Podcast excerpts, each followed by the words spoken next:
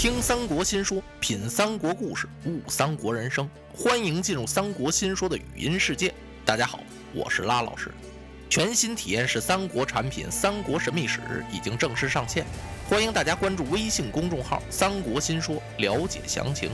不一样的三国故事，不一样的三国神秘史。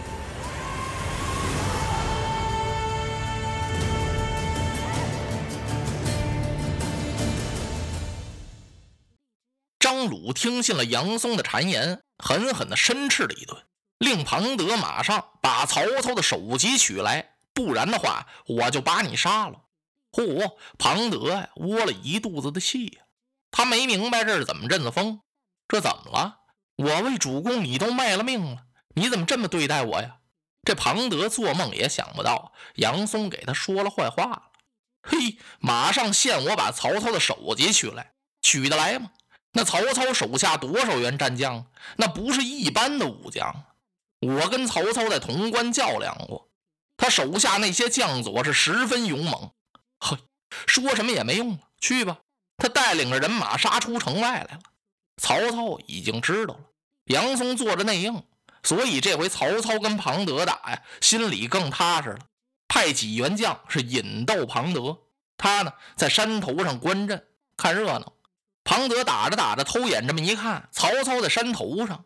哎呀，干脆我把他娶了吧！娶了曹操，等于斩他手下千员上将。再说我也活命了，我要杀不了曹操，回去张鲁也饶不了我呀。想到这儿，他一带马，哗，催马就往山头上飞来了。还没等到山头呢，噗嗤，怎么了？掉到陷马坑里了。曹操在山头上微微一笑：“怎么样，庞令明？”你进了我的圈套了吧？一眨眼的功夫，曹家军校就把庞德绳捆索绑给推过来了。曹操一见，赶忙离开座位，过来亲自给庞德松了绑，又用袍袖给他掸了掸身上的尘土，嘴里边是连声道歉呢。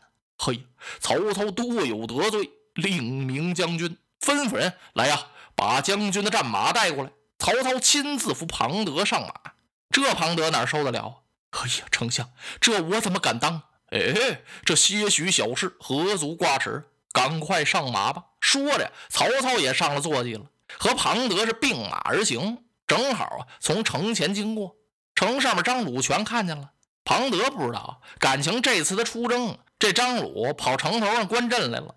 他怕让庞德看见他，他在城楼子里边猫着。这阵关的倒不错，偷着关。这也是杨松给他出的主意。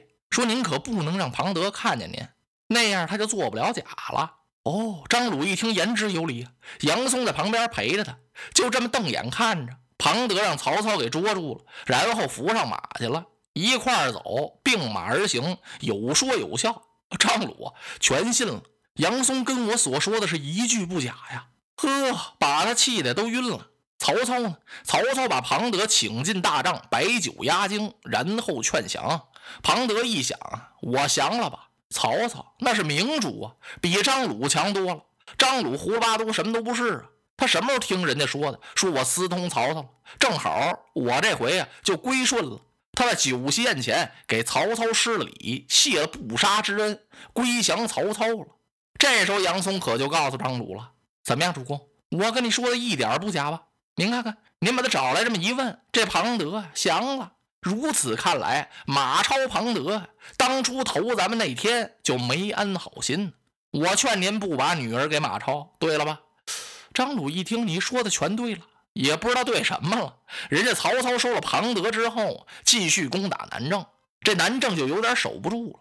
这可怎么办呢？曹操派人来见张鲁劝降，张鲁真有投降之心，他弟弟张卫不干了。哪能降？咱们有人有马有粮草啊，怎么也得背城一战呢？这杨松啊就主张降，闹得这张鲁啊到底是降是不降，他也拿不定主意。后来他弟弟张卫告诉他：“哥哥呀，您要是不打算在南郑待了，我给您出个主意，您就把这所有的粮仓国库这么一烧，一把火把它烧成灰烬，让曹操进到南郑来就一空壳了，什么都没有。咱们从此一撤，撤走巴中，这是上计呀。”张鲁一听，哎呀，兄弟啊，那哪行啊？怎么，那粮仓和国库都是国家的，哪能就一把火把它烧了？我也对不起南郑的百姓啊！真格的，那得多少人唾骂我呀！这么着得了，不行啊，咱们就把那库全都封起来。说着，张鲁吩咐人把所有的库全封了。张卫这气，你封库管什么呀？曹操又来讨战来了，待我出征。他兄弟张卫带领一哨人马杀出去了。外边只听三声炮响，探报回来禀报张鲁：张卫让曹操手下大将许褚给斩了。张鲁一听，大吃一惊。杨松听了可挺高兴，嘿嘿，心说好，斩得好，我让你不降。他又跑到张鲁旁边来了。我说：“主公，您看见没有？二将军说什么也不降，不降就这么个下场。现在咱们怎么办？主公，您赶快降曹吧，这是咱们唯一的一条出路啊！”张鲁一听，嘿，我兄弟都死了，我降什么呀？应该降我也不降。我就在这守着，您守不住，守不住，守不住，我撤。哎，主公，您撤哪儿去？我可以撤到巴中。说完了，张鲁就传令，带着他的文武全家以及这心爱的杨松，就从南郑撤出来了，撤到巴中去了。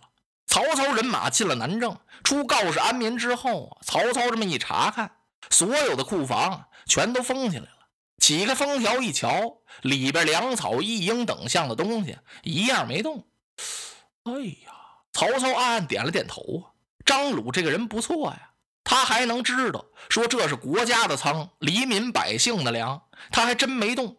曹操赞叹什么呀？按俗话说呀，他赞叹张鲁这个人还有点良心。曹操呢，就有了收张鲁之意了。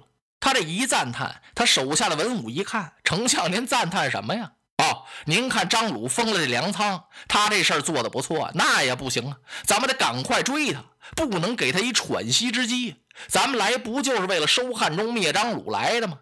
快追吧！哎，曹操摆了摆手，别着急，别着急，张鲁跑不了，因为有杨松在他的身边。哦，文武这才明白，我说丞相这次取南郑、收庞德这么顺利呢，感情丞相已经买通了杨松。曹操在这歇兵几日，然后领人马兵进巴中。张鲁听得禀报了，说曹操来了。就在这同时，杨松也来了。干嘛？又劝我投降？不是，杨松这回改了，说主公，曹操欺人太甚了，您呢得跟他背水一战，咱们得主动点。我在这给您守着这城。嗯，张鲁一听，这回行了。好，那我就跟曹操决一死战。哎，他让杨松守城，张鲁领人马出去了。到外边一打呀，让曹操把他打了个稀里哗啦。他赶快往回拜，等拜到吊桥桥头这儿一看呢，嘎的这么一声，杨松把吊桥吊起来了，在城头上大喊一声：“张鲁，我早已归顺了曹丞相，你赶快下马受俘吧。”张鲁一听，哎呦，他差点在马上背过气去，给我攻城，那怎么攻啊？城上面是乱箭齐发，张鲁只好是绕城逃跑。咵嚓的一声，让曹操设置的绊马索呀，把张鲁由打安桥上给摔下来，摔下来就给捆上了，押着他来见曹丞相。曹操亲自跑出大帐，给张鲁松了绑，跟他客气了一番，说要收服他。不知张鲁将军可愿归降？那张鲁也是一方的霸主啊，在汉中多年了，他得好好琢磨琢磨呀。张鲁前思思后想想，现在要不归顺曹操是无路可行啊，只得忍气吞声归顺了。曹操挺高兴，设宴款待张鲁，是进兵巴中。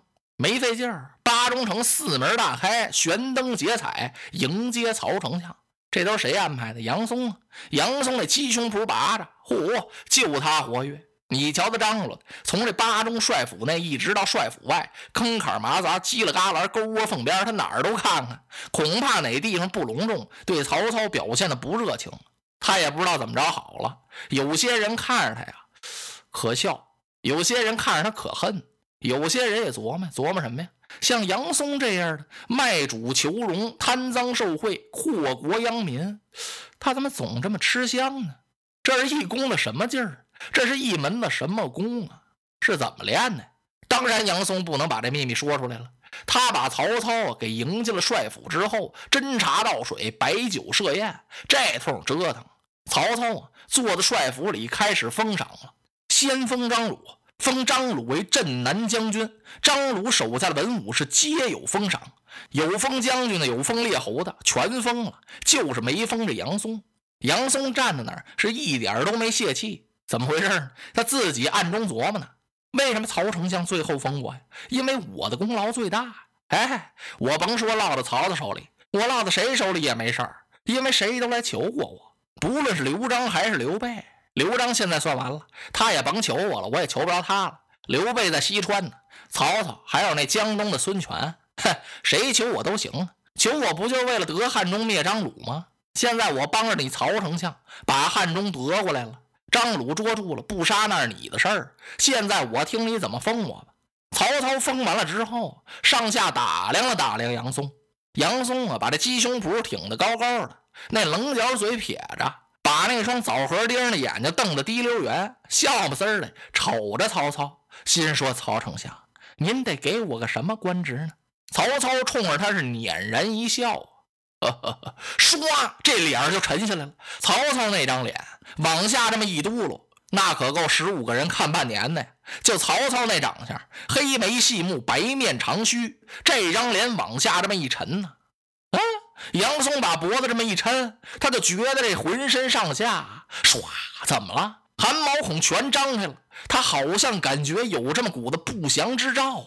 只听曹丞相吩咐一声：“来呀，将杨松。”绑了，捆绑手过来，嘁哩咔嚓，噼里啪啦。曹操手下那捆绑手，一个个身高力大，那胳膊伸出来像房颤似的，拳头一攥像皮锤一样，手指头跟那棒槌差不多。一拧杨松这小胳膊，咔吱的一下子，差点给拧折喽。杨松那胳膊跟干柴棒似的，那哪经得住这一拧啊？丞相，您这是何意？推出去斩首。把杨松推上市曹，给斩了。这一斩杨松，不论是张鲁手下的文武，还是巴中的黎民百姓，是万人称唤，人人拍掌。后人写诗叹杨松，说：“方贤卖主逞奇功，积德金银总是空。家为荣华身受禄，令人千载笑杨松。”